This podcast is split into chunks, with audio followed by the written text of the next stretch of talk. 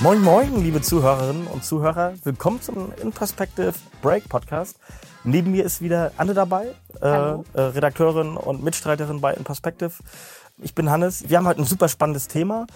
Äh, ich möchte aber erstmal eine persönliche Frage stellen. Anne, wann hast du denn das letzte Mal eigentlich an deine große Liebe gedacht? An deine erste große Liebe? An meine erste große Liebe. Meine große Liebe sehe ich natürlich jeden, jeden Tag und denke jeden Tag an sie.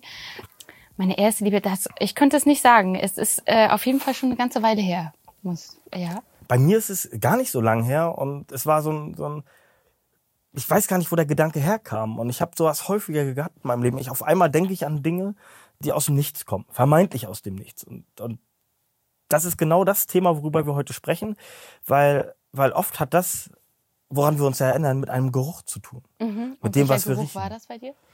Das muss irgendwas Rapsiges gewesen sein, weil wir sind damals tatsächlich wirklich einmal durch den Raps spazieren gegangen und ich dachte früher immer, Raps ist so, äh, da kann man einfach durchlaufen und da habe ich gemerkt, was das eigentlich für robuste und feste Pflanzen sind und dass man nicht einfach mal mir nix, dir nix durch ein Rapsfeld marschieren kann.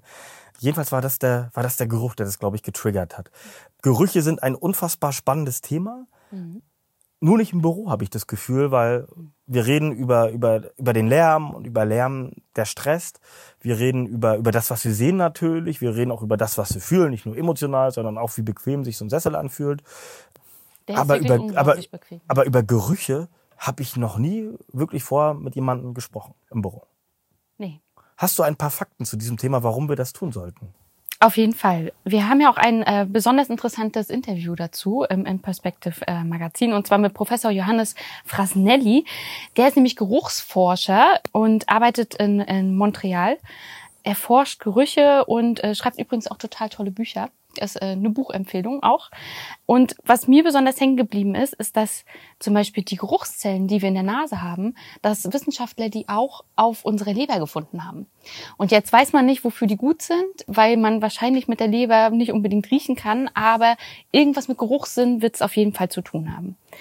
Und dann, was du eben schon gesagt hast, ähm, dass du einfach aus dem Nichts an Menschen denkst, das liegt daran, dass unser Geruchssinn mit unserem Gehirn natürlich verbunden ist und zwar mit dem Areal, der für unsere Emotionen sozusagen zuständig ist. Und dadurch, durch diese Emotionen werden eben auch Erinnerungen äh, hervorgerufen.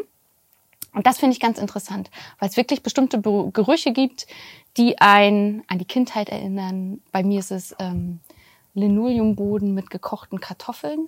Oh, oh wie, wie, wie bitte? Ja, das ist äh, der Geruch von unserer Kita sozusagen. Das ist Ja. diese Kombination. Ganz wild, äh, kann ich auch nicht empfehlen, muss ich sagen. Und auch, dass Gerüche ganz unterschiedlich wahrgenommen werden. Also was für mich jetzt total gut riechen kann, wirkt auf dich vielleicht abschreckend. Oder vielleicht magst du ja auch den Geruch von gekochten Kartoffeln und Linoleumboden. Ich, ich kann nur äh, ganz genau das bestätigen, was du sagst, weil in meinem Freundeskreis gibt es Leute, die haben so eine Wunderbäume hängen. Und die haben Wunderbaum neues Auto oder wie das heißt. Und die lieben das total, in so einem alten Fiat Panda dann das Gefühl zu haben, sie sitzen irgendwie in einem, in einem AMG Mercedes oder er riecht nach AMG Mercedes. Mein Problem ist, Geruch am Gel mit ja, genau. Mu- Mutti hat mal ein Auto abgeholt. Ich war jung, ich habe Gameboy gespielt auf dem Rücksitz, was man nie machen sollte. Und ich habe dann in das Auto, was irgendwie eine Stunde im Besitz der Familie war, einmal Nein. reinbrechen müssen. Und jedes Mal, wenn ich den Duftbaum frisch oder neues Auto rieche, dann wird mir ein bisschen flau im Magen. Okay, gut. Äh, ist eine persönliche Erfahrung, will ich jetzt nicht weiter drauf eingehen. Also Gerüche sind sehr, sehr persönlich. Die können aber auch ganze Menschengruppen irgendwie beeinflussen. Also es ist zum Beispiel so, dass die, die Nordamerikaner, also Kanadier und äh, US-Amerikaner, äh, den Geruch von uns Europäern eher als etwas streng empfinden. Also die duschen tatsächlich mehrmals täglich. Wir in Europa machen das äh, häufig nicht, es sei denn, wir waren irgendwie beim Einmal Sport die Woche? So. Einmal die Woche. Zweimal duschen bis Ja, Weihnachten, haben wir genau. früher immer gesagt. Man muss auch auf die Haut achten. ja. Das ist nicht gut für die Haut. So äh. Umweltschutz, Wasser sparen. Genau. Das steht in den, in Amerika ist das nicht so angesagt. Die duschen tatsächlich mehrmals täglich und sind diesen Geruch einfach nicht gewohnt, der für uns fast nicht wahrnehmbar ist oder als noch, das geht noch als okay durch, aber für, für die Menschen dort ist das wirklich äh, schon anstrengend. Also schon Großbrille. Also wenn ich in Amerika wäre, dann, dann würde ich mich auf die, hier auf die äh, Ladefläche eines Dodge Ram stellen und mich mit einem Wasserschlauch duschen. Das wäre ist so für mich der American Way of Dushing. Nein, aber Anne, gerade wenn man sich dessen bewusst ist, dass wir permanent riechen, kann ich mir oder will ich mir nicht vorstellen, dass man mit Gerüchen gar nichts Positives machen kann. Doch, das kann man. In Japan hat man mal ein Experiment gemacht, und zwar mit Minze. Und zwar hat man einen Minztopf mehreren Sekretärinnen auf den Schreibtisch gestellt und hat mitgekriegt, dass die schneller tippen. Also geht man davon aus, dass Minzduft produktiver macht. Es kommt natürlich auch immer wieder auf die Dosis an, ne? wie intensiv ist dieser Duft. Aber Minze könnte sein, dass das produktiver macht. Und wir sind auch ganz stark auf diesen Zitrusduft gepolt. Also jede Reinigungsflasche, jedes Reinigungsmittel wirbt ja mit Zitrusduft und das hat einfach den Effekt, dass wir, wenn wir Zitrus, wenn wir Zitrone riechen, dass wir es als sauberer empfinden. Ja. Und dadurch fühlen wir uns wohler in einem Raum. Und das könnte auch Effekte auf die Arbeitsumgebung haben. Wenn ich mich wohler fühle, bin ich meistens produktiver und Zitrus könnte, könnte da helfen. Also Minze und Zitrus. Ja. Meine Oma hat zu mir immer gesagt, Hannes, dich kann nicht gut riechen. Ich ja. glaube, das hat sie aber gar nicht so geruchstechnisch gemeint, sondern eher zwischenmenschlich.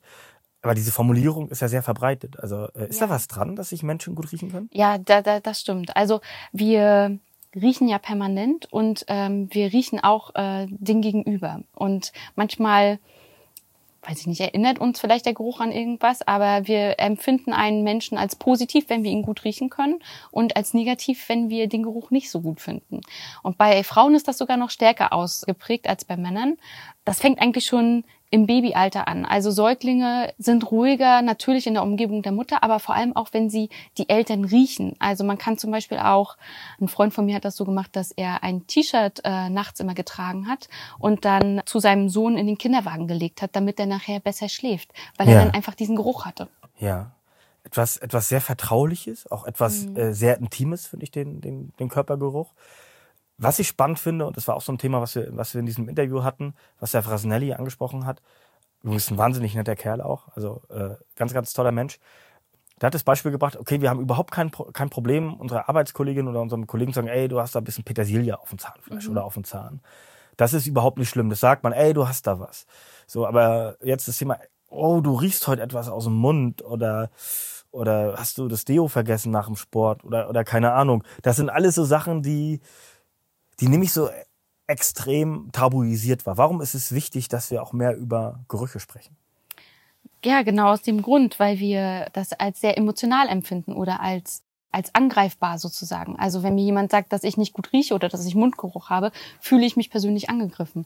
Das hat einfach nur den Hintergrund, dass wir so selten über Gerüche sprechen. Wir sprechen darüber, guck mal, ich habe eine neue Handcreme, die riecht so gut. So ja. immer, wenn wir einen positiven Geruch haben. Aber wir sprechen so nicht über Gerüche. Wenn wir in eine fremde Wohnung kommen, sagen wir nicht, oh, hier solltet ihr mal lüften, sondern wenn uns äh, der Geruch äh, positiv auffällt, dann sprechen wir darüber. Also wir müssen generell mehr über Gerüche sprechen. Ich fände es total hilfreich, wenn mir jemand sagen würde, bevor ich jetzt einen wichtigen Kundentermin habe, ich, Hannes, du riechst irgendwie nach einer Rostocker Kneipenkatschemme, zieh dir mal ein neues T-Shirt an oder, oder keine Ahnung was. Gerade weil wir ja darum wissen, was für einen ersten Eindruck wir über ja. unseren Geruch lassen. Ne? Und es gibt ja auch Leute, die, die können überhaupt nichts dafür. Körpergeruch ist ja was sehr Eigenes, wie es empfunden wird. Also deswegen eigentlich extrem wichtig, dass man das auch im Büro thematisiert. Apropos äh, thematisieren, thematisieren, also hier riecht's anscheinend nicht nach Minze bei meinen Wortfindungsstörungen teilweise. Entschuldigt das bitte. Nein, aber im Interview hat zum Beispiel Johannes Frasnelli noch einen Satz gesagt, äh, den möchte ich jetzt aus dem Kopf zitieren und das ging so, wir haben vor 20 Jahren hat man in Büros überhaupt noch gar nicht über Akustik gesprochen. Das war überhaupt kein Thema. Jetzt wissen wir, wie krass die Auswirkungen einer, äh, eines negativen Lärmpegels oder eines großen Lärmpegels im Office sind. Wir wissen, dass das Lärm krank machen kann.